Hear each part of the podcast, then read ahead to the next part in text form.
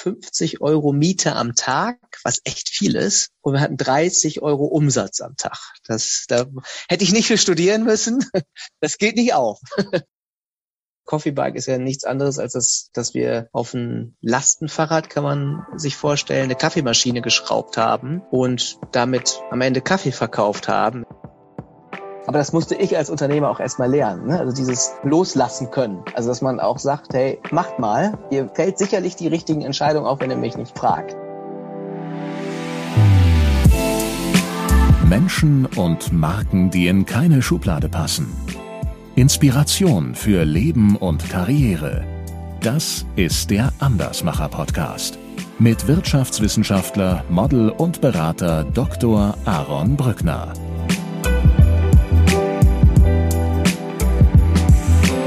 Tobias, herzlich willkommen im Andersmacher Podcast und von ganzem Herzen einen herzlichen Glückwunsch zum Geburtstag.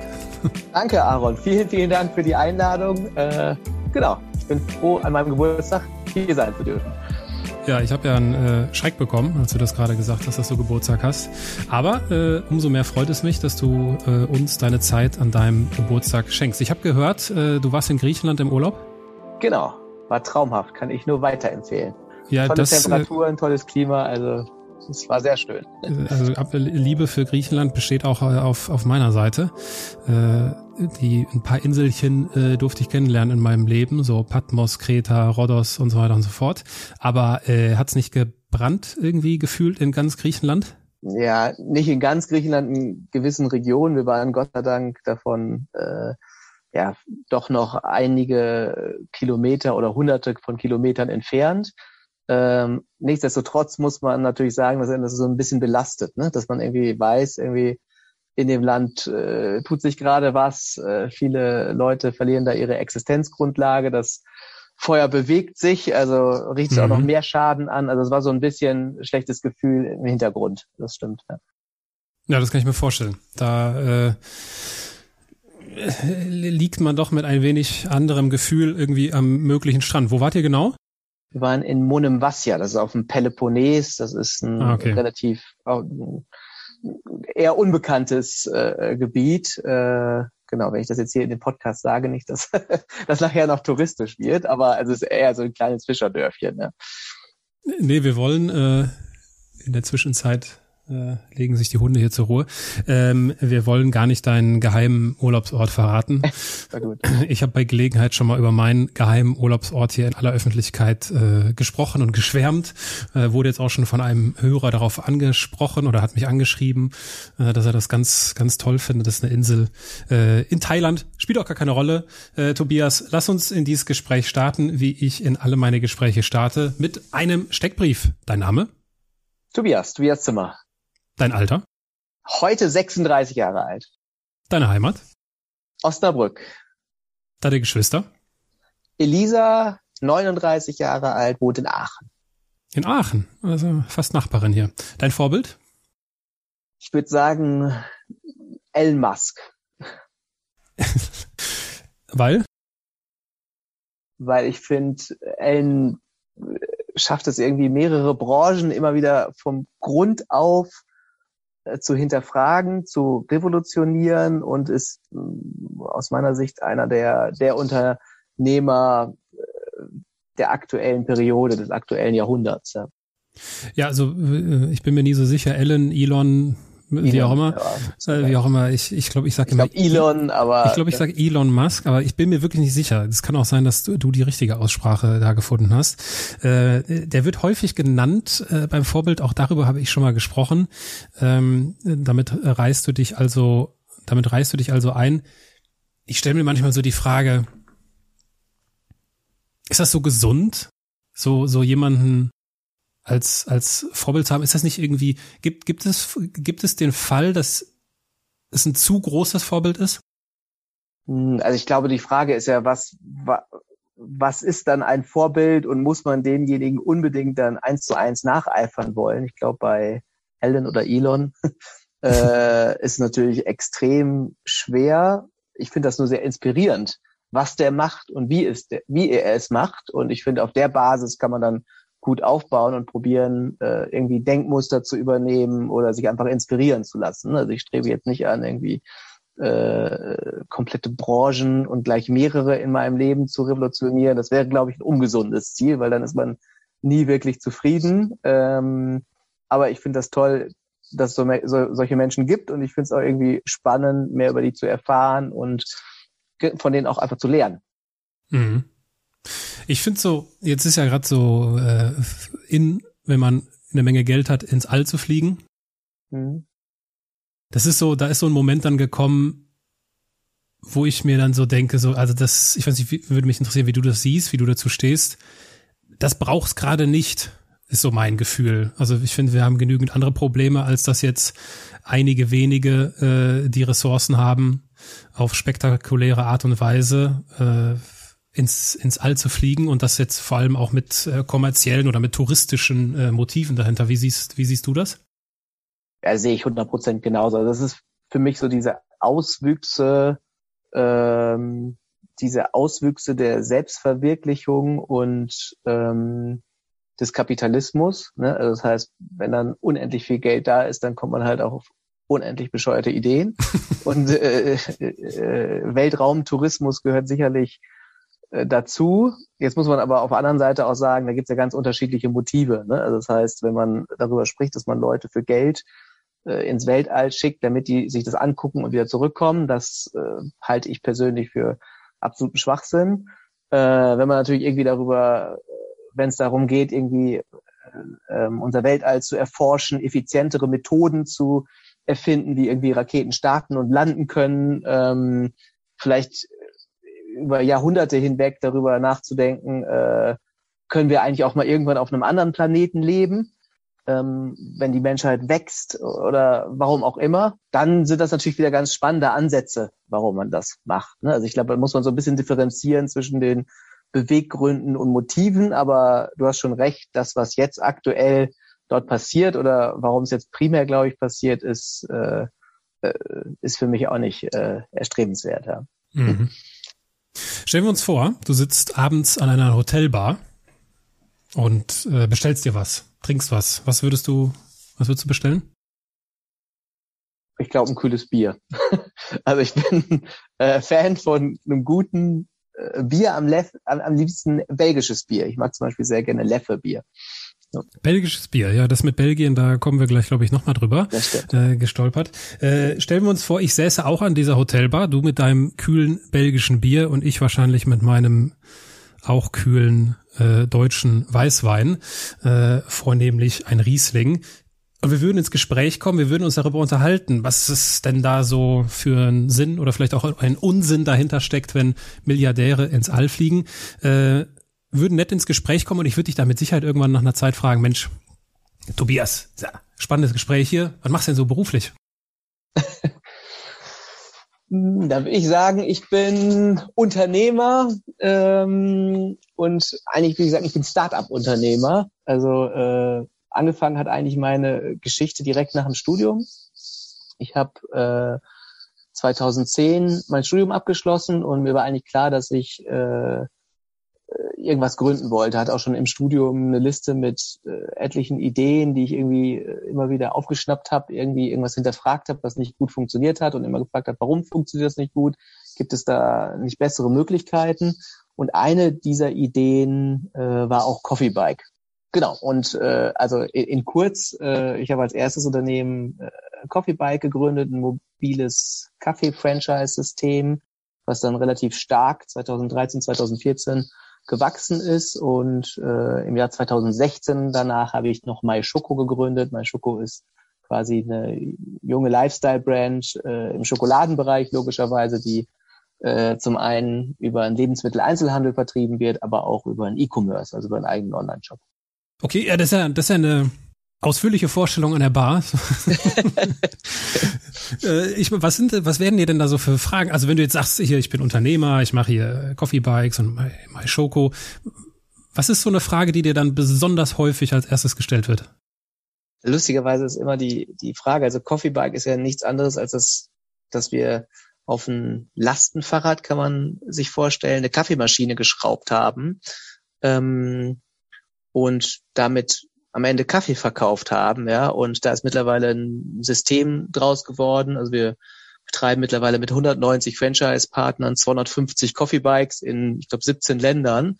Ähm, viele Leute fragen, wie bin ich eigentlich auf die Idee gekommen und woher äh, war ich mir so sicher, dass sowas so groß werden äh, kann. Ähm, genau. Ja, das ist so eine klassische, jetzt fragst du sicherlich und, was ist die Antwort darauf? Ja, ja weil ich glaube, das fällt in so eine Zeit, ich bin mir nicht sicher, wann ging das los? 2010, ne? 2010, äh, genau. Ja. 2010, ich glaube, das war so diese Hype-Zeit, ähm, oder also ist als Frage formuliert, war das diese Hype-Zeit, wo es ganz viele Coffee Bikes, also ich weiß, die, die, deine Marke ist Coffee Bike. Hm. Ich nenne jetzt mal, ich nehme jetzt mal alle so in, äh, ich packe jetzt mal alle unter einen in einen Sack. Hm. Äh, das war gefühlt so eine Phase, wo es einige davon gab.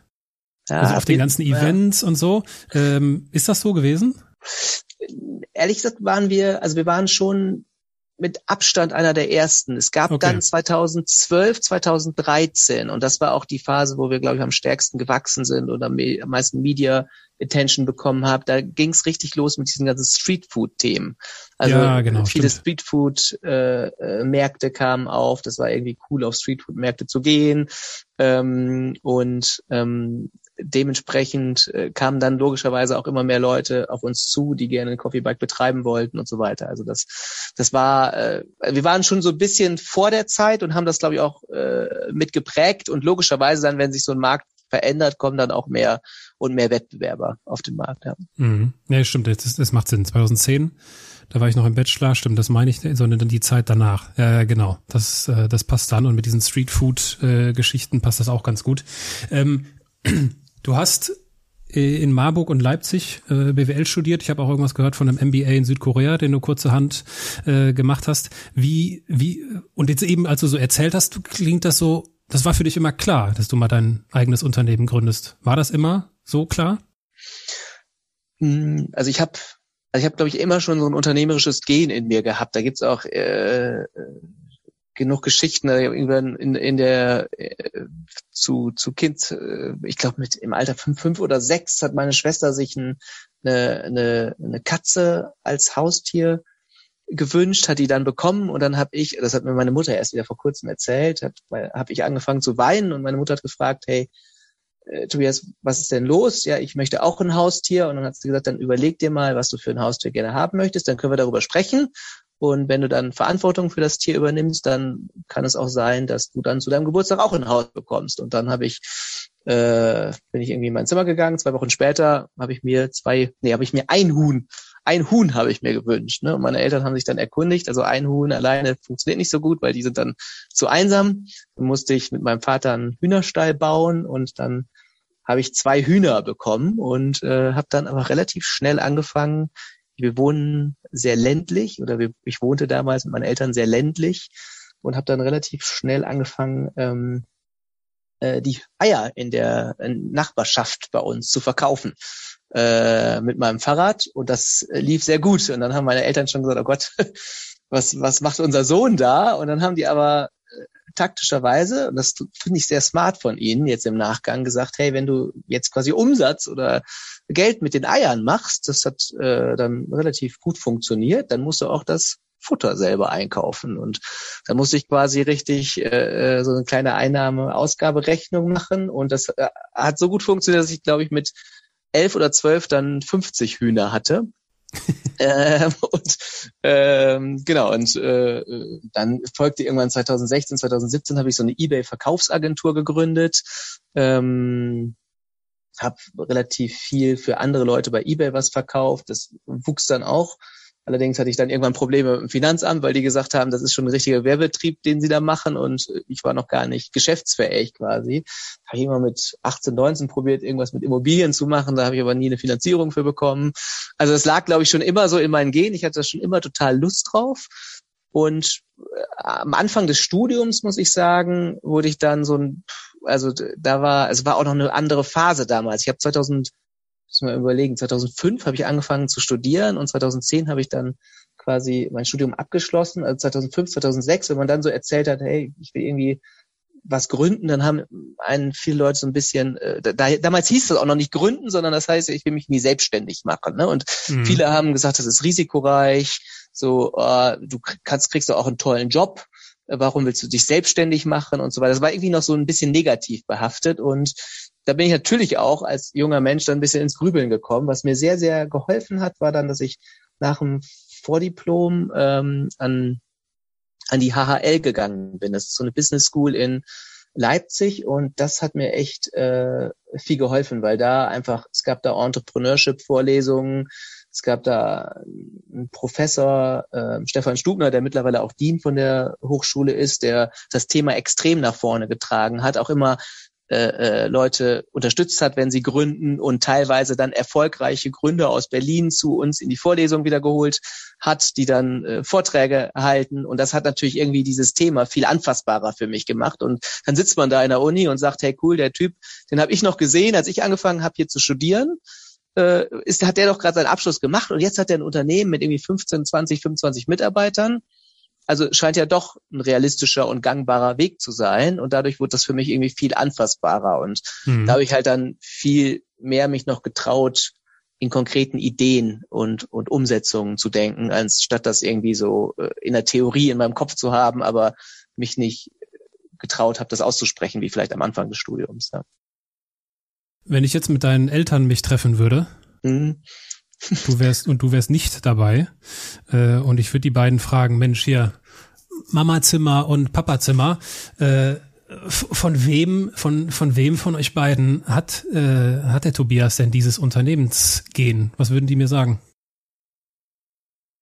Hm, ich glaube, die würden sagen, es ist ein Mix. Also meine Mutter ist, äh, meine Mutter ist vom Background Professorin, aber in einem ganz anderen Bereich. Also ist an der Uni, forscht viel oder hat viel geforscht, ist mittlerweile auch in Rente beziehungsweise Pension.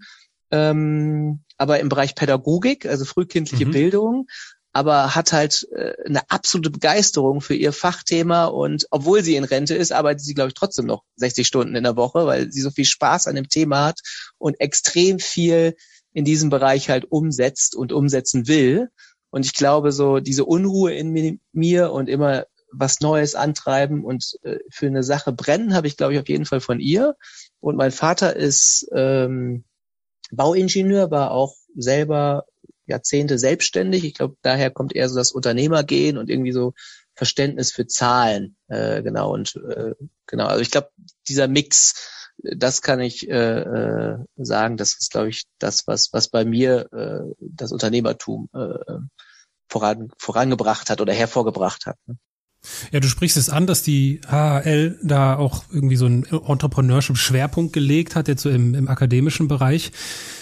Ich meine, wie viel, wie viel Prozent Training und wie viel Prozent Talent stecken denn in einem erfolgreichen Unternehmer? Das ist eine sehr gute Frage. Ähm, ich mir so in dieser Form noch nicht viel Gedanken drüber gemacht. Also aus meiner Sicht kann man extrem viel lernen. Ähm, wenn man, wenn man die richtigen Coaches hat, wenn man sich mit den, mit den richtigen Leuten umgibt, wenn man irgendwie ähm, bereit ist, äh, ähm, Sachen aufzunehmen und umzusetzen und wirklich extrem motiviert ist. Also ich bin eigentlich ein Typ, der sagt, man kann eigentlich fast alles im, im Leben lernen.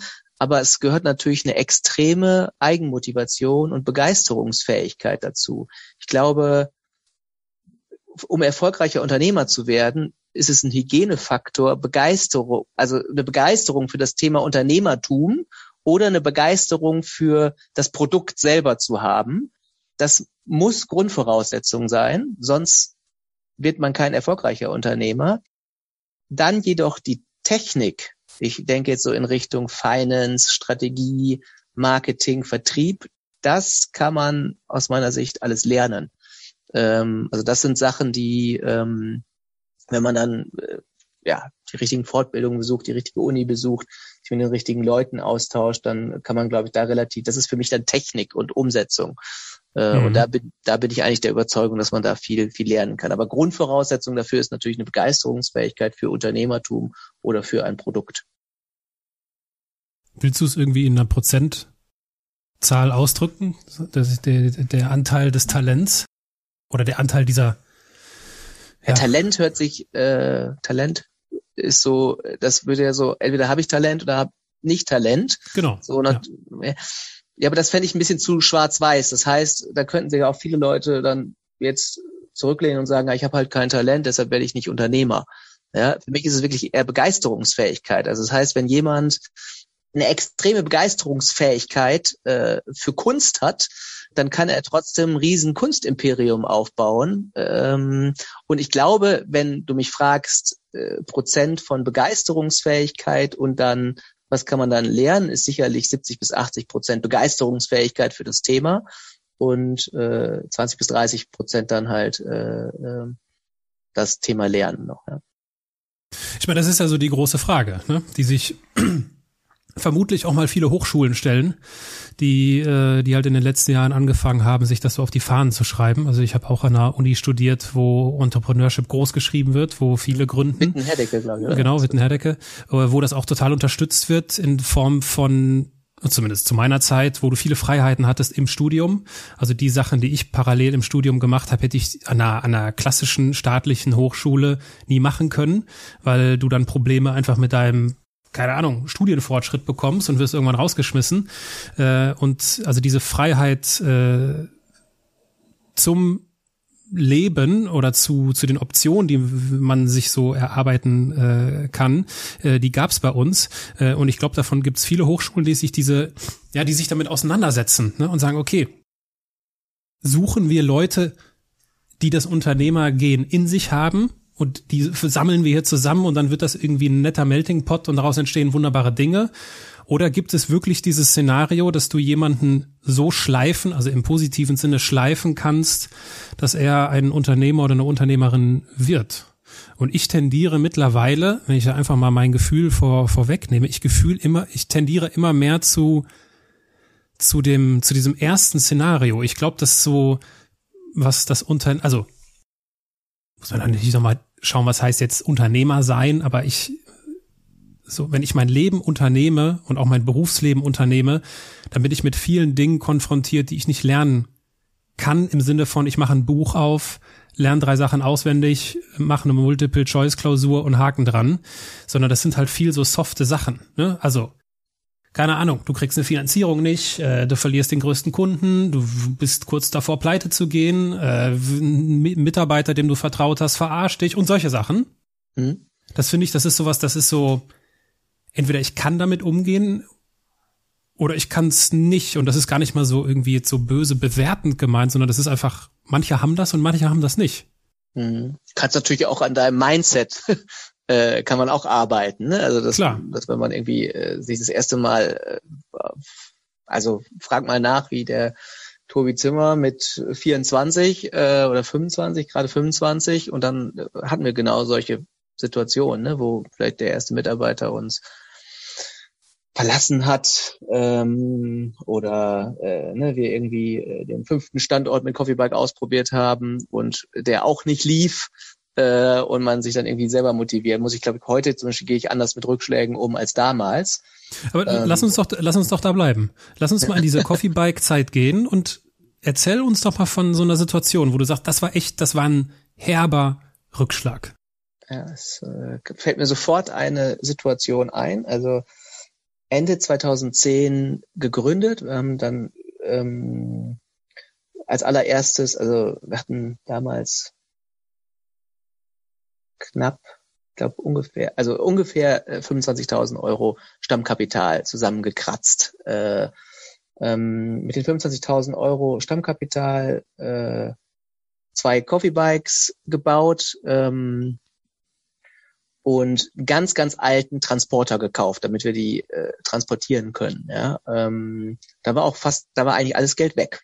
Das war alles dann in den drei Assets quasi äh, mhm. gefangen. Und äh, dann haben wir in Osnabrück probiert, äh, eine Lizenz zu bekommen, haben das äh, nicht hinbekommen. Also wir, um, um öffentlichen Flächen zu verkaufen, muss man eine Sondernutzungslizenz bekommen. Das ist ein rechtlich komplizierter, äh, kompliziertes Rechtsgebiet in ganz Deutschland. Ähm, was blieb uns anderes übrig, als dann nach Hannover zu gehen? Ähm, Und in Hannover hatten wir dann den ersten Standort in einem ähm, Realmarkt bekommen. Und da muss man sich vorstellen, links äh, war eine Pommesbude, rechts war der Flaschenautomat und in der Mitte stand das Coffeebike. Und ähm, das war so der erste Einsatz. Ähm, ich weiß noch ziemlich genau, wir hatten, glaube ich, 50 Euro Miete am Tag, was echt viel ist. Ne? Also, aber man macht das dann erstmal, weil man erstmal irgendwie mhm. anfangen will und sagen will, oh, vielleicht läuft's ja bombastisch und wir hatten 30 Euro Umsatz am Tag. Das, da hätte ich nicht für studieren müssen. Das geht nicht auf. Und äh, ja, dann redet man sich das auch noch ein bisschen schön und denkt, ja, wenn man irgendwie Stammkundschaft aufbaut, dann kann es auch noch mal ein bisschen hochgehen. Dann waren wir irgendwie nach sechs Tagen bei 45 Euro Umsatz am Tag und natürlich noch äh, eigentlich gar keine Mitarbeiter, ja, äh, haben wir auch noch selber viel dahinter gestanden, vielleicht eine 450 Euro Kraft, die mal zwischendurch ausgeholfen hat. Genau, ist natürlich dann schon ein Moment, wo man dann irgendwie so sagt, okay, äh, das ist nicht das, was, äh, was wir uns äh, vorgestellt haben. Ne? Schöne ist bei Coffee Bike natürlich, dass es mobil ist. Äh, das heißt, das muss man dann auch erst lernen. Ähm, dass wir gesagt haben, okay, dann kündigen wir halt wieder den Standplatz. Das haben wir Gott sei Dank vereinbart, dass wir relativ kurze Kündigungsfristen hatten und dann haben wir die nächsten Standorte ausprobiert und äh, ich glaube, es gab noch ein, zwei, drei weitere Situationen und dann waren wir aber irgendwann am Maschsee in Hannover und mhm. das war genau andersrum dann, ne? dass wir quasi angefangen haben, äh, einem Sonntag, sonniger Tag, ähm, habe ich mich dahingestellt und um äh, 12.30 Uhr mittags war ich komplett ausverkauft. Ja, dann hatten wir die nächste Herausforderung, wie kriegt man eigentlich auf dem Lastenfahrrad so viel Ware mittransportiert, äh, dass äh, man an einem sehr guten Tag und einem sehr guten Standort überhaupt so viel äh, ähm, ja, Ware mithaben kann, dass man nicht leer läuft. Ne? Also muss man wieder das Coffeebike umbauen, optimieren und so weiter und so fort. Ähm, äh, damit wir halt auch an solchen Tagen erfolgreich irgendwie äh, 1000 Euro plus Umsatz machen können mit, mit, mit einem Coffee-Bike. Ja. Ja, ich glaube, mittlerweile haben auch alle, die uns zuhören, so ein Bild vor Augen ne, von diesen, äh, von diesen Coffee-Bikes, die man ja regelmäßig irgendwo sieht. Ich sehe immer noch eins in Aachen, oder werde ich jetzt mal darauf achten, ob das ein Coffee-Bike ist. Mhm. Weil natürlich waren mir Coffee Bikes äh, bekannt, aber dass jetzt viele davon zu dieser Marke Coffee Bike gehören, das war mir noch nicht bekannt. Darauf werde ich natürlich ab jetzt achten. Und ähm, ich meine, du äh, du schilderst das ja, und das ist ja eine so eine, das ist ja eigentlich eine gute Situation, auch so eine klassische Situation vom Anfang. Man hat große Pläne, große Träume, stellt sich in so ein, auf so einen Platz und verkauft halt zu wenig. Äh, und davon dann noch ein paar Ne? Und dann, und das meinte ich eben mit so soften Sachen. Das ist so, ich finde, das sowas kann man nicht lernen. Das ist so dieses, gebe ich jetzt auf oder mache ich weiter? Ne? Unternehme ich weiter oder sage ich, ja, nee, das, ach, das soll jetzt nicht, ja, das funktioniert nicht, die Leute sind doof, die haben, ne, oder was auch immer. Das sind so äh, die Momente, wo ich das Gefühl habe, das kann man nicht lernen, das kann man sich nicht kaufen, das ist irgendwie in einem und in dir scheint das drin zu sein, dass du sagst, ey, hör mal, ja, klar, alles klar, dann fahren wir woanders hin. Wir sind ja mobil, das ist der Sinn der ganzen Rums hier, ja. dass, man, dass, man das, dass man das Ding bewegen kann. Was hast du denn im Zuge dieser äh, Begeisterungsfähigkeit, die du wahrscheinlich sehr häufig unter Beweis stellen musstest, gelernt über dich, wo du sagst, ah ja, das weiß ich mittlerweile, da bin ich richtig schlecht drin? Also ich bin äh, extrem ungeduldig. Das ist jetzt so eine klassische Frage beim Bewerbungsgespräch, ja. ne? so eine, sag ich mal, eine Schwäche, Ungeduld. Äh, das ähm, ist bei mir aber wirklich, also das, äh, das ist schon fast manisch, dass ich das nicht haben kann, wenn man Sachen nach hinten schiebt, sondern ich möchte es sofort umgesetzt haben und sofort eine Lösung und bin sofort im Lösungsmodus Ansatz. Mhm. Ähm, ich glaube, das war am Anfang total wichtig, weil wir dadurch natürlich einfach jeden Tag Vollgas nach vorne gekommen sind und lieber schnell entscheiden. Also ich habe auch so dieses Credo, ich glaube, ich entscheide jeden Tag 10, 15 Sachen und natürlich ist es so, dass ich von zehn Entscheidungen bestimmt bei ein oder zwei falsch entscheide. Das ist so, das weiß ich, das weiß, dafür reflektiere ich auch gut genug und weiß das im Nachhinein auch aber ich habe auch acht richtig entschieden und vor allen Dingen schnell und sofort. Ne? Und ich mhm. konzentriere mich dann eher auf die acht und sage, das ist äh, super, dass ich so schnell entschieden habe. Und ja, man muss dann halt auch äh, offen für Kritik sein und sagen, okay, habe ich falsch entschieden, die anderen beiden zwei, ändern wir halt jetzt. Ne? Ähm, ich glaube, das ist halt zum Beispiel irgendwie in großen Konzernen, ich habe ja noch nie in großen Konzernen gearbeitet, aber es ist halt, da konzentrieren sich viele Manager eher darauf, keine falsche Entscheidung zu treffen, weil sie logischerweise dafür dann haftbar gemacht werden oder verantwortlich gemacht werden. Und ne, das ist ja in so einer großen Organisation häufig, dass dann viele sich nicht mehr daran erinnern, wer hat eigentlich die guten Entscheidungen getroffen, wer hat eigentlich so schnell entschieden und hat den Laden so schnell vorangebracht, sondern der eine hat das Projekt vermasselt. Ja? Und das ist natürlich als Unternehmer das Schöne eigentlich an, an unserem Job, dass dass man das nur für sich selber macht und dementsprechend sagen kann, hey, klar, ich habe mal was falsch entschieden, aber dafür habe ich die Company im letzten halben Jahr, im letzten Jahr sowas von nach vorne gebracht. Und das steht völlig im, im, im Verhältnis zu den Falschentscheidungen, die ich ähm, getroffen habe. Ja, also äh, solide Recruiting-Antwort, aber so leicht kommst du mir hier nicht davon. Was ist denn? Also kannst du es jetzt auch noch weiter spinnen, ne? Also Ungeduld auch in Form von, äh, gerade wenn die Firma größer wird und du Mitarbeiter hast, äh, ne? also das musste ich erst lernen, dass ich teilweise auch nicht sofort in Mitarbeitergesprächen sofort in den Lösungsansatz gehe und sage, äh, hör mal zu, pass mal auf, dann lass uns A, B, C machen und jetzt Vollgas, ja, sondern dass mhm. ich auch irgendwie so ein bisschen mehr in diese Coach-Rolle gehe und vielleicht offene Fragen stelle und die Leute dazu bringe, äh, dass sie selber ihre Antworten und ihre Lösungswege halt skizzieren, die dann teilweise sogar besser sind als meine. Ja, also das heißt, äh, das ist zum Beispiel wirklich eine Schwäche meines Erachtens, wenn eine Führungskraft zu ungeduldig ist, dann gibt sie einfach nur noch vor und sagt, ne, ich will es heute umgesetzt haben, das heißt, mach es bitte A, B, C und dann äh, entwickelt sich natürlich so ein Unternehmen nicht äh, ähm, gut, weil die Leute einfach nur noch das machen, was ihnen gesagt wird und keiner mehr selber nachdenkt. Wirklich erfolgreiche Firmen sind ja eher, dass jeder intrinsisch motiviert ist, jeder unternehmerisch handelt oder nach Möglichkeit jeder.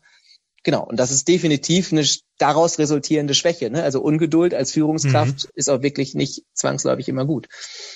Was hat dir geholfen, das zu lernen? Also diese, diese Geduld bei deinen Mitmenschen, Mitstreitern aufzubringen? Mm.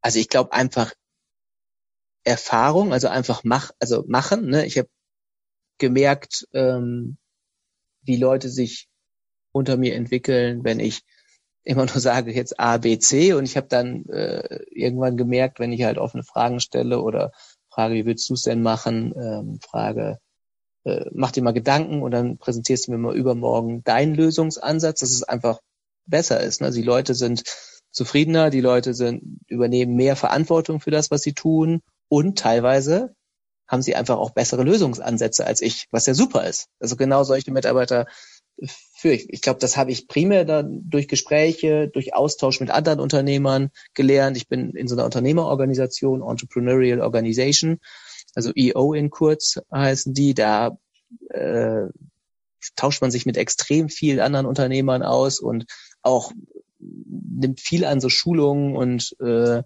solchen Themen bei. Da habe ich sehr, sehr viel äh, über, sag mal, so Leadership-Themen äh, gelernt, was, glaube ich, sehr wichtig ähm, für mich war, weil woher soll man denn sowas auch als Unternehmer lernen? Ne? Also man ist ja erstmal auf sich selber gestellt und kann eigentlich nur an Fehlern und Reflexion und dann wieder Verbesserungen und Optimierung an sich selber lernen. Ne? Und jeder externe Input ist natürlich sehr, sehr hilfreich und sehr wertvoll dann für einen. Mhm. Ja. Wie ist denn, wie ist denn, wie ist denn dann, wie ist es dazu gekommen, dass du Kaffee nicht mit Schokolade ersetzt, sondern erweiterst, weil du bist ja quasi, du tanzt ja auf zwei Hochzeiten. Äh, das Coffee Bike Business existiert ja. Äh, und äh, du hast dann dir, ich glaube 2016 war es gedacht, Schokolade schmeckt gut. Lass uns doch mal was dazu machen. Wie, wie kam dieser, was war das für ein Prozess? War das irgendwie Langeweile? War das, was war's? Also äh, es kamen unterschiedliche Faktoren zusammen, aber es war ein bisschen so, dass ich, also Coffeebug ist sehr stark gewachsen in der Zeit, 2014, 2015, 2016. Und ähm, ich habe mich dann entschieden, eine Reise zu machen, bin unter anderem nach Tansania äh, gereist und es bestanden schon Kontakte in die Schokoladenindustrie. Ähm, das heißt, ich hatte Geschäftspartner, die halt schon in der Schokoladenindustrie äh, ansässig waren und da irgendwie Business gemacht haben. Und unter anderem einen dieser Geschäftspartner habe ich auch in Tansania äh, getroffen und der hat mir ja, von einem, seinem neuesten Projekt erzählt und hat mir so ein bisschen äh, mich da empfangen und äh, mich wirklich äh, das von Dar el Salam, dann gibt's halt äh, Mbeya, das ist eine Region in Tansania, wo man jetzt so als klassischer Tourist, glaube ich, gar nicht unbedingt hinfährt. Und dann sind wir nochmal mit dem Jeep zwei, drei Stunden weitergefahren äh, an den Malawi-See damals. Und ähm, ja, in kurz, äh, er hat Schulen gebaut für, also eine Schule kostete acht, ich glaube sechs bis zehntausend Euro, je nachdem wie, also Schulgebäude. Ja, und ich war total fasziniert davon, weil ich wirklich angekommen bin und die Schulen waren da jetzt aus unserer Sicht zumindest äh, untergekommen und seine Schu er hat daneben quasi ein neues Gebäude oder ein Gebäude wieder aufgebaut und das hat halt sechs bis zehntausend Euro äh, gekostet und ich habe halt ähm, ja gesehen, was das für, ein, für eine Verbesserung der Lehrsituation für die Leute vor Ort war. Ja, die hatten mhm. auf einmal wieder eine Schule und haben nicht davor Unterricht gemacht, sondern hatten wieder Klassenzimmer. Und ich es war so ein bisschen Demut in mir, weil ich gedacht habe, sechs bis zehntausend Euro ist jetzt äh, aus unserer Sicht nicht extrem viel Geld, vor allem nicht für eine Schule oder für ein Klassenzimmer. Kann man das, kann man da nicht irgendwie unterstützen? Kann man da nicht äh, ähm, was draus machen? Und äh, ja, eine Idee, die habe ich dann auch mit unterschiedlichen Leuten aus der Schokoladenindustrie durchgesprochen war. Also klar, man hätte jetzt einfach irgendwie spenden können. Ne? Also man hätte jetzt sechs oder acht oder zehntausend Euro spenden können. Ich hätte auch nach Deutschland zurückfahren können, zwei, drei Unternehmerfreunde von mir fragen können, habt ihr Lust auf das Projekt? Das Geld hätte ich sicherlich für eine Schule zusammenbekommen.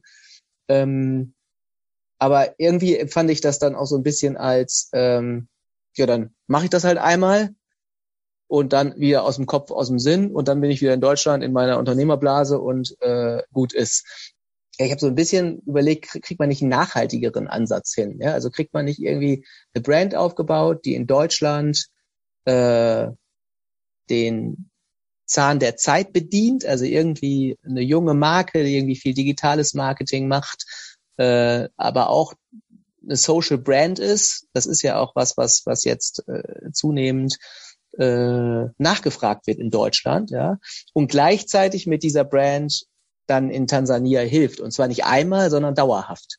Ja, also mhm. so eine Art Kreislauf halt baut, in Deutschland Produkte verkauft, mit dem Geld dann teilweise in Tansania investiert, äh, dann tue Gutes und rede darüber, also auch darüber in Deutschland wieder berichtet, das ins Marketing integriert, so noch mehr Produkte verkauft und so noch mehr Schulen baut. Ne? Also so war dann äh, meine Idee, warum kann man denn, warum können wir nicht vielleicht 100 Schulen irgendwann bauen, anstatt nur eine? Ja, und das war dann so ein bisschen der äh, Startpunkt für mein Schoko. Dann habe ich das hier in Deutschland mit mehreren Leuten diskutiert. Es dauerte dann relativ lange, bis wir äh, die Schokolade äh, fertig entwickelt hatten. Das war dann erst im Jahr, glaube 2018, weil es schon aufwendig ist, so ein Produkt mhm. äh, äh, zu entwickeln. Also das hatte ich vorher auch äh, ähm, unterschätzt, aber so ein, man denkt, ach, machen wir mal eine Schokolade, aber die Formen, das Packaging, die Deklarationen, äh, das, die Geschmacksrichtung, also alleine, wir haben alleine ein Dreivierteljahr lang die Sorten entwickelt, ja, weil auch da bin ich sehr perfektionistisch. Wie häufig haben wir gesagt, nee, das irgendwie schmeckt das noch nicht richtig gut. Ne? Und dann haben wir das wieder angefangen von vorne zu entwickeln. Und das dauerte dann halt zwei Jahre, bis wir die ersten Sorten von MySchoco auf den Markt gebracht haben. Ne? Und dann haben wir angefangen, im Lebensmitteleinzelhandel zu verkaufen, also die klassischen großen Edeka Rewe und so weiter, aber auch im eigenen Online-Shop. Und das wächst und gedeiht als, als cooles kleines Business. Ja. Genau, das basiert, glaube ich, auf belgischer Schokolade, ne? Und da genau. schließt sich der Kreis zum belgischen Bier. Jetzt bin ich äh, jetzt, jetzt denke ich bei Schokolade jetzt nicht unbedingt an eine Marktlücke. Mhm. Und bei einer Unternehmensgründung, vor allem als brave BWL-Studenten wie wir, äh, hat man sowas ja immer im Hinterkopf. Ne? So, ja, da brauchst du eine Lücke und damit das alles gut wächst und wie auch immer. Wie, wie strategisch oder wie betriebswirtschaftlich strategisch waren denn diese Überlegungen? Weil jetzt klingt es so danach, dass es mehr so darum ging, irgendwas zu machen, um diese Schulen zu finanzieren. Klar, das passt natürlich auch zum Land, ne, mit wahrscheinlich der Herkunft der Schokolade und so weiter genau. und so fort. Ähm, wie, wie, wie betriebswirtschaftlich strategisch seid ihr da vorgegangen? Also wir haben uns natürlich schon den Markt im Detail angeguckt und haben schon, äh, wie man das dann, also dass man irgendwie überlegt, äh, wofür stehen andere Marken, ähm, sind die eher traditionell, sind die eher modern, ähm, positionieren die sich eher als Lifestyle-Marke oder eher als Functional Food. Ja, also Functional Food in Form von ähm, äh, irgendwie viel Protein oder äh, wenig Zucker, ne? Oder steht eher der Genuss im Vordergrund? Also so haben wir schon dann irgendwie äh, eine Matrix gebaut, äh, die die Marken, die es so gibt im Schokoladenbereich mal einsortiert. Und für uns war es halt äh, total spannend, dass dass dass wie man das häufig in häufig in anderen Branchen auch findet, nämlich in dem Bereich Genuss und äh, äh, modern äh, da so eine Art White Spot halt war. Ne? Das heißt, es gibt, es gibt einfach in der Schokoladenindustrie viele, viele traditionelle Marken, die ähm, Genuss machen, ne? also beispielsweise Lind. Es gibt aber ganz, ganz, ganz viele, ganz, ganz wenig junge, moderne Marken. Ne? Digitales Marketing haben ein bisschen jüngere Zielgruppe. Ähm, gibt es wenig. Und auf der anderen Seite die Unternehmen, die jetzt gerade nachkommen und irgendwie modern sind, die sind meistens eher Functional Food geprägt. Also die haben eher meistens Zuckerersatz da drin, die haben meistens irgendwie Proteinriegel oder was auch immer. Ja, aber es gibt da in dem Bereich wieder der jungen Firmen, der modernen Firmen, die vielleicht eine jüngere Zielgruppe haben, fast keinen, der auf eine Genuss- und Lifestyle-Marke geht. Ja, also wenn man so ein ähm, ich möchte jetzt nicht zu technisch werden am Ende, aber wenn man so das Koordinatensystem aufbaut, dann haben wir da schon eine gewisse Marktlücke von der Positionierung äh, und dem USP quasi der, der Brand äh, gefunden und probieren die quasi zu bedienen. Ja. Mhm. ja, und dabei rausgekommen sind so Sorten wie Brezel Brownie Genau. Weiße Schokolade, Karamell, Meersalz. Ich glaube, das ist so ein Megatrend, ne? So Karamell, Salz oder so. Das ist so ein Ding, ja. was man jetzt häufiger, häufiger sieht. Äh, Lakritz habe ich auch noch gesehen. Mir ist die Schokolade, äh, also ich esse jetzt aber auch nicht so viel Schokolade. Ich werde mal drauf achten. Ich glaube, Rewe ist ja gelistet, ne? Genau, äh, Edeka auch. Genau, genau äh, Rewe, Edeka. Äh, da, da werde ich mal drauf achten. Ähm, jetzt sagst du ja, hör mal, ich wollte dann System aufbauen, um diese, diese, ja, um quasi so ein systematisches Spendensystem aufzubauen. Ähm, mit einem gewissen Teil des Umsatzes, wenn ich es richtig sehe, sagt ihr aber nicht, wie viel das genau ist, oder? Ähm, genau, richtig. Also man muss es so ein bisschen historisch sehen. Wir haben ja im Endeffekt die erste Schule, die wir in Tansania gebaut haben, das war in Isanga. Das war das Dorf, was ich da auch 2016 besucht habe. Die haben wir 2018 dann fertig gebaut, hatten aber noch keinen einzigen Euro Umsatz. Ja. Das heißt, äh, wir konnten das gar nicht so eins zu eins ins Verhältnis setzen, weil wir haben ja mit den Schulbauprojekten angefangen, bevor wir überhaupt den ersten Euro Umsatz gemacht haben. Und dann haben wir die Schule in Isanga übergeben und im gleichen Moment, als ich dann wieder da war, habe ich mir weitere Orte, kleine kleine Dörfer sind das, vor Ort angeguckt und habe dann äh, ein Dorf gefunden, das heißt Ikombe, das ist wirklich äh, so, ein, so, ein, so ein Wasserdorf, könnte ich jetzt stundenlang drüber erzählen, aber im Endeffekt äh, liegt total schön, aber sehr abgeschieden. Ähm, und bei denen stand, ja, ich glaube, noch ein Schulgebäude von vieren. Und da habe ich mich dann sofort entschieden, okay, das wird das nächste, das wäre das zweite MySchoco Schulbauprojekt. Da hatten wir dann schon einen gewissen Umsatz, aber wir hatten natürlich überproportional viel für Schulbauprojekte im Gegensatz zu dem Umsatz ausgegeben. Das heißt, im Moment nehmen wir uns als Unternehmen vor, ähm, dass wir einmal im Jahr nach Tansania reisen und äh, den Status unseres Schulbauprojektes quasi aufnehmen und im gleichen Zuge auch schon wieder probieren, das nächste Schulbauprojekt äh, zu identifizieren und zu finden. Das ist so ein bisschen unser, das ist unser Versprechen, was wir quasi im Moment geben. Zielvorstellung ist schon, dass wir ja in zwei, drei Jahren jedes Jahr probieren, eine Schule äh, zu bauen. Das wäre so mein nächster Schritt, äh, für den wir arbeiten, dass wir es schaffen, eigentlich in Umsatzregionen zu kommen und unser Team so weiter aufzubauen, dass wir einmal pro Jahr eine Schule sogar fertigstellen. Das kriegen wir im Moment noch nicht hin. Im Moment hat das, also Isanga hat so zwei Jahre gedauert und Ikomba hat auch zwei Jahre gedauert. Im Moment ist eher so, eine Schule dauert zwei Jahre, aber auch dafür brauchen wir, ne, wir sind ja noch eine kleine Firma hier mit sieben, acht Leuten, nur bei MySchoco. Ähm, da brauchen wir noch mehr Struktur, noch mehr Organisation, noch mehr Leute, die uns da irgendwo unterstützen und müssen dann auch noch regelmäßig wieder nach Tansania, um das halt hinzubekommen. Ja. Wie verhindert ihr denn, dass das als nettes Marketing oder als äh, oberflächliche Corporate Social Responsibility Maßnahme wahrgenommen wird? Ja. Also eine Sache die wirklich wichtig ist, ist, dass wir wirklich als Team, äh, also nicht jeder, das kriegen wir nicht hin, alleine von den Reisekosten, aber dass immer ähm, mehrere Leute aus unserem Team, ein, zwei, ähm, drei Leute, ähm, nach Tansania einmal im Jahr fahren und sich wirklich die Baustelle vor Ort angucken oder wenn das die Schule fertig ist, die, das Schulbauprojekt übergeben ähm, und im gleichen Zuge natürlich mit in andere Dörfer fahren und fragen, hey, was, was fehlt euch eigentlich am meisten? Ne? Was wird euch am mhm. meisten im Moment weiterhelfen? Ähm, und ich glaube allein dadurch, dass wir das, ja, dass wir das selber machen äh, und uns selber äh, also dass ich auch immer mitfahre und das so ein bisschen zur Chefsache mache und sage, hey, da wollen wir wirklich helfen. Alleine das ist schon ein Grund, äh, ja, warum unsere Schuber-Projekte als authentisch wahrgenommen werden. Wir berichten ja auch auf der Innenseite der Schokolade darüber, wir berichten viel in Social Media darüber, auf unserer Webseite. Das heißt, die Leute, die es interessiert, die können das mitverfolgen, teilweise sogar live mitverfolgen. Ähm, genau. Auf der anderen Seite probieren wir draußen auf der Verpackung nicht zu viel darüber zu kommunizieren, weil wir auch nicht ausschließlich als Hilfsschokolade wahrgenommen werden. Äh, genau. Wir wollen schon oder ja. wir sehen uns selber und wir sind eine Lifestyle-Brand, die ein hochqualitatives Produkt macht, was richtig, richtig, richtig gut schmeckt. Ja, und darüber hinaus, das ist quasi das i-Tüpfelchen, äh, sind wir auch noch eine soziale Brand, ja? mhm. was mir auch persönlich sehr wichtig ist. Ja.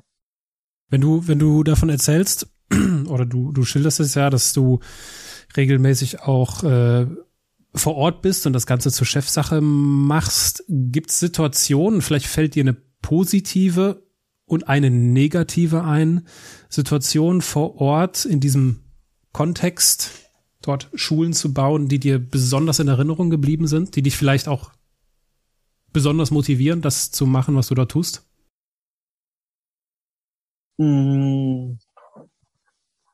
Also ich, eine positive Situation war definitiv, ähm, als wir die erste Schule in Isanga fertig gebaut haben, ähm, ja, da gibt's dann so Übergabezeremonien und ähm, da wurde uns dann, äh, also erstmal, die Leute sind total dankbar und glücklich dafür. Ne? Das ist eine richtige Party dann da.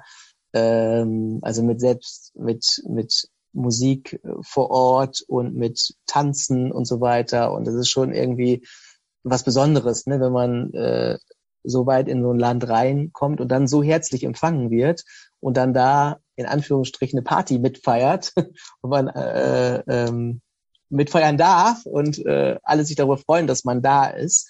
Äh, lustige Situation war dann dort, dass uns, äh, dass, dass äh, uns dann ein lebendes Huhn als Dankeschön geschenkt worden ist.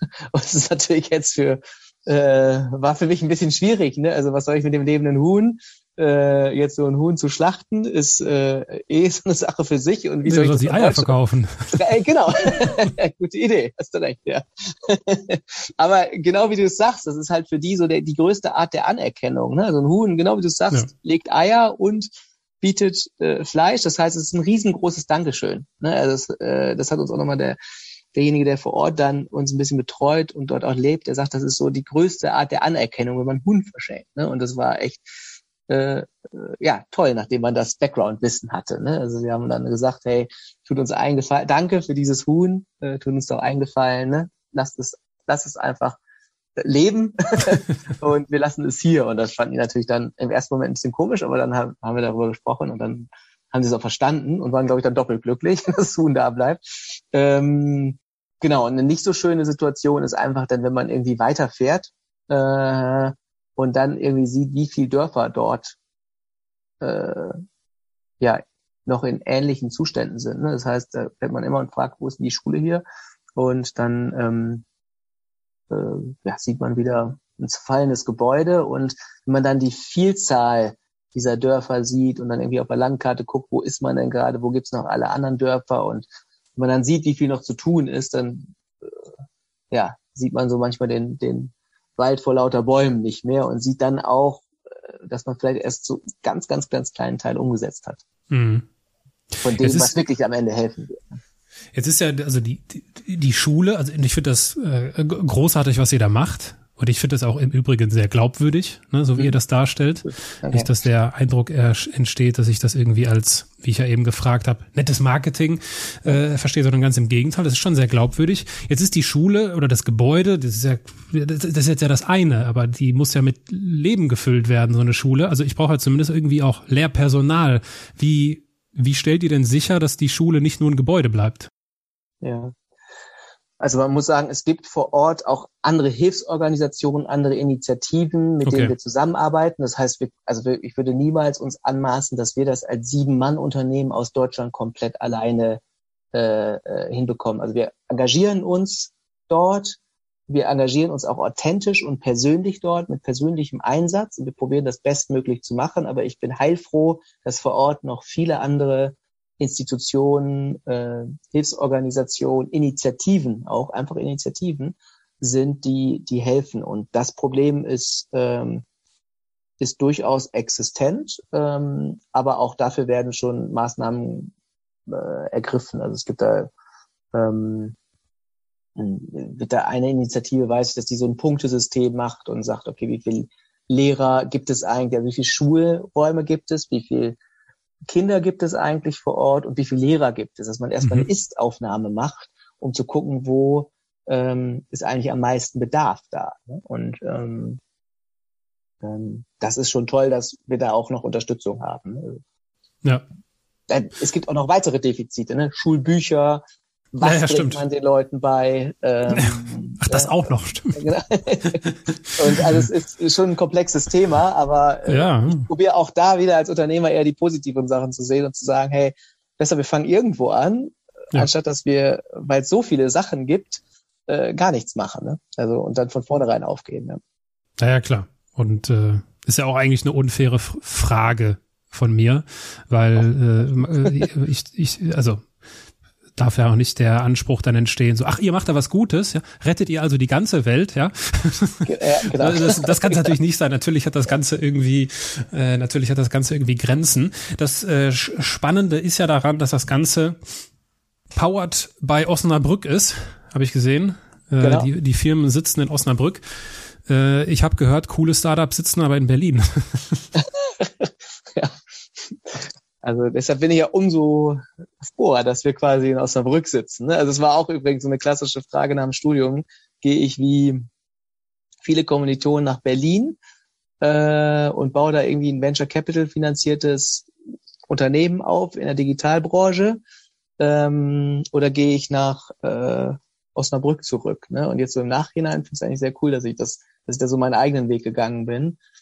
Ich kann dir gar nicht mehr genau sagen, woran das lag. Also ich bin in Osnabrück aufgewachsen, habe ihr Abitur gemacht, bin dann nach dem Abitur sofort weg gewesen zum Studieren und bin dann nach dem Studium hierhin zurück. Ich glaube, es war so eine Kombination aus. Ich wusste, dass meine, meine unternehmerische Idee des Coffee Bikes und der Skalierung des Coffee Bikes mit dem Franchise-System, dass das jetzt nicht so der klassische Business Case für Venture Capital Investoren in Berlin ist. Ne? Die haben dann eher irgendwie digitale Modelle gesucht, die viel schneller noch skalieren. Und ähm, mein Vater ist damals in, in Rente gegangen. Der eben schon erzählt, er ist Ingenieur und dementsprechend konnte er mir ein bisschen helfen. Außerdem hatte ich hier vor Ort ein Netzwerk. Ich wollte auch, solange es geht, ohne Investorengelder auskommen. Wir haben ja am Ende gesamte Unternehmen quasi gebootstrapped aufgebaut. Das heißt, ähm, gar keine Investoren ähm, aufgenommen, die Geld in das Unternehmen äh, stecken. Und dafür war eigentlich Osnabrück oder ist Osnabrück ein toller Standort. Also das muss man wirklich sagen. Wir haben hier eine Hochschule, wir haben hier eine, eine Universität. Auch die Start-up-Szene entwickelt sich hier in den letzten zehn Jahren. Das finde ich auch super zu sehen. Und äh, also ich glaube, für so ein für, für so mittelständisch geprägte Unternehmen, die äh, äh viel vorhaben, ist das ein toller Standort hier. Ja, und auf die Gefahren, dass man meine Ironie nicht gehört hat. äh, Klar, also wo, warum wo nach Berlin? Äh, in der Nähe von Aachen. Aber gut, ich äh, ist ja, bin ja, wir sind ja kein, eigentlich in dem Sinne kein klassisches Start-up. Ne? Und ja. es gibt natürlich Gründe für und äh, wieder. Und ich kann auch verstehen, also ich kenne auch die Geschichten von manchen äh, Bekannten, die irgendwann sagen, ey, ganz ehrlich, wir müssen nach Berlin gehen, wir finden hier keine Leute, da wo wir unseren Standort haben, ne? weil Berlin ist nun mal der Place to be für alle möglichen internationalen Arbeitskräfte und äh, ist ja auch eine coole Stadt, sagt man. Und äh, von daher äh, finde ich es aber auch trotzdem gut, wenn andere Städte, wie zum Beispiel Osnabrück, äh, quasi auch ihre eigene Startup-Kultur dort, äh, dort, dort aufbauen. Jetzt bist du, das hatten wir ja ganz am Anfang schon herausgefunden, jetzt tanzt du ja auf zwei Hochzeiten, wenn ich das so sagen kann. Coffee Bike und My Schoko. Äh, wie ist das denn so für dich, so emotional vielleicht auch eher? Ist das für dich so ein Gefühl von, ja, das sind so hier so meine Babys, ich gebe hier so in alle Richtungen Gas? Oder hast du manchmal so dieses Gefühl, so, so, der, so ein Gefühl der Zerrissenheit, so nach dem Motto, ah, ich muss mich mal entscheiden, so entweder oder, weil ich wüsste, dass wenn ich mehr Zeit in das eine, dann könnte ich da viel mehr erreichen. Wie, wie fühlt sich das an für dich? Also auf jeden Fall eine Herausforderung. Das wäre jetzt falsch, wenn ich irgendwie sagen würde, das äh, ist total easy. Ähm, aber auch das musste ich, glaube ich, erst lernen. Also das heißt, äh, bei Coffee Bike haben wir so in den letzten drei, vier, fünf Jahren ein super Führungsteam aufgebaut, die die also ne, auch, auch mit Charakteren, wo ich total stolz drauf bin, dass die sich so toll entwickelt haben. Ne? Also Leute, die irgendwie nach Ausbildung, die die Ausbildung bei uns gemacht haben, nach Ausbildung dann drei, vier, fünf Jahre bei uns gearbeitet haben und jetzt komplette Abteilungen, ganze Bereiche übernehmen. Ist irgendwie immer für mich so sehr befriedigend und sehr schön, wenn ich sehe, wie sich Leute dann bei uns auch so weiterentwickeln.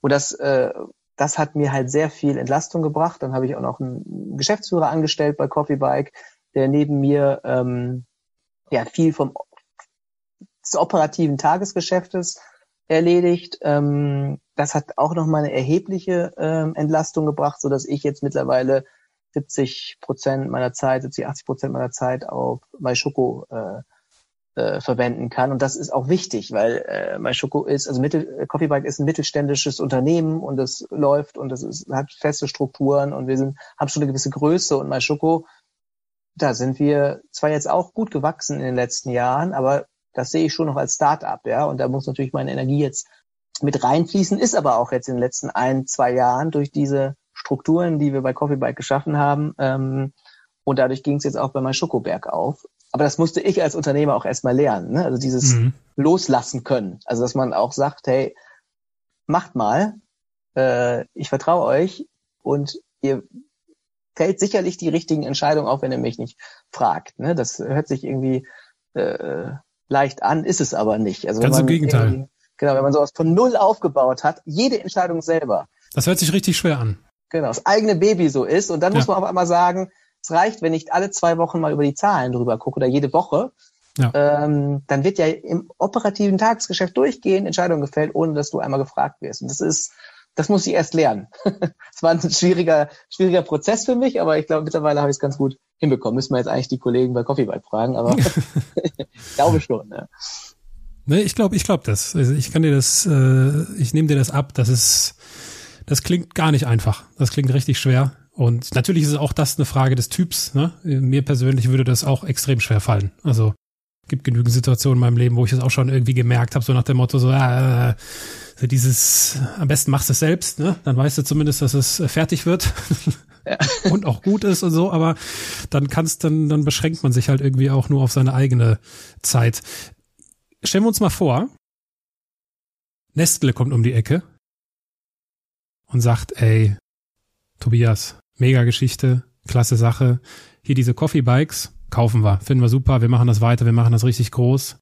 Äh, ach, und diese My Choco Geschichte, die passt super in unser Portfolio, nehmen wir auch, bieten dir einen Preis an, bei dem du sagst, ja, und, und du wärst quasi, du wärst quasi raus, ja?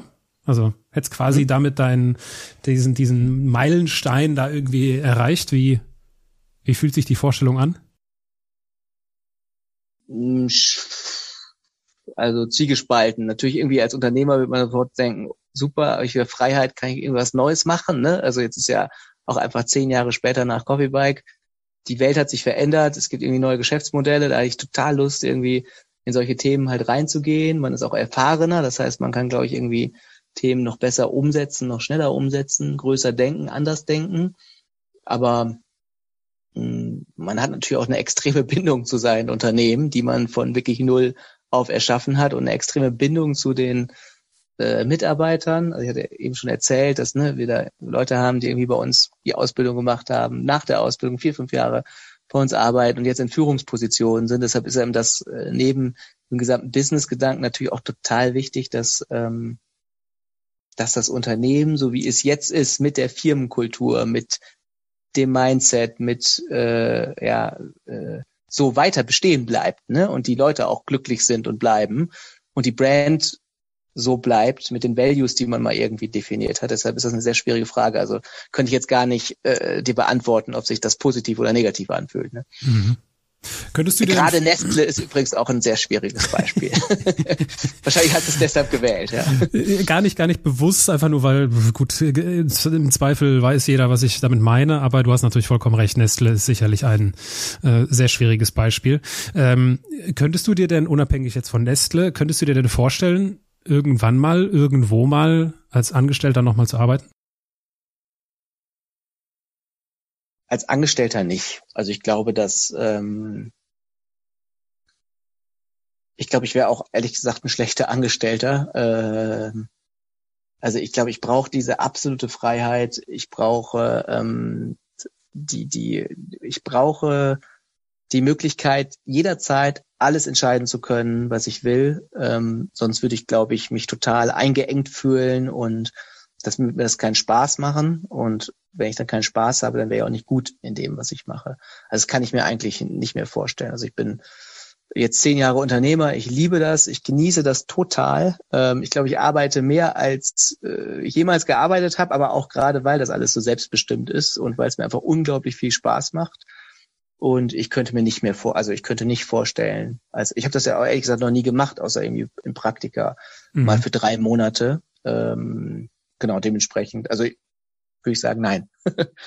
ja, ja, da reden wir jetzt beide über etwas, was wir nicht kennen.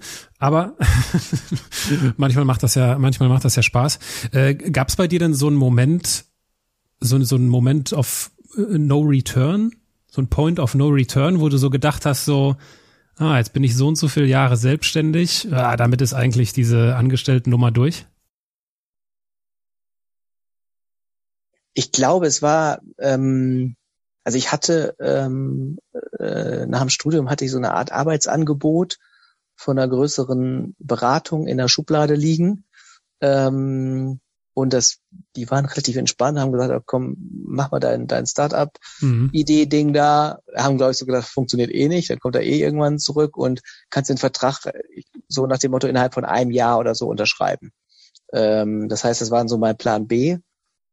Ich habe dann irgendwie nach sechs oder neun Monaten sogar vergessen, dass der in der Schublade liegt und vor voller Aktionismus ähm, äh, darüber nicht mehr nachgedacht auf der anderen Seite weiß ich auch noch, dass es irgendwann so nach elf, elfeinhalb Monaten, das ist dann auch, ehrlich gesagt, glaube ich, die Phase dann, wo es äh, beim Startup da sein oder beim Gründen am schwierigsten ist. Ne? Ist so diese Anfangseuphorie vorbei, dann kommt halt so die, die, der, die pure Realität mit allen Problemen, mit allen Herausforderungen. Äh, man hat so mal den ersten Jahresabschluss äh, in der Hand und denkt so, puh, das ist gar nicht so, so viel Umsatz, den wir da gemacht haben. Da bleibt ja eigentlich gar nicht viel übrig. Und ich selber habe mir nur 450 Euro im Monat ausgezahlt. Äh, und dann kommen so die ersten Zweifel. Und da habe ich dann natürlich mich dann wieder auch in dem Moment daran zurückerinnert, dass da irgendwie noch so ein Vertrag in der Schublade liegt, aber das habe ich, den habe ich dann relativ schnell zerrissen und habe das Thema abgehakt. Und das war, glaube ich, für mich so der Point of No Return, weil dann war die Alternative, die so, die relativ naheliegend war, äh, war damit weg. Und das war auch, glaube ich, irgendwie so für meinen Kopf äh, befreiend. Ja. ja, ich kann mir das sehr gut vorstellen.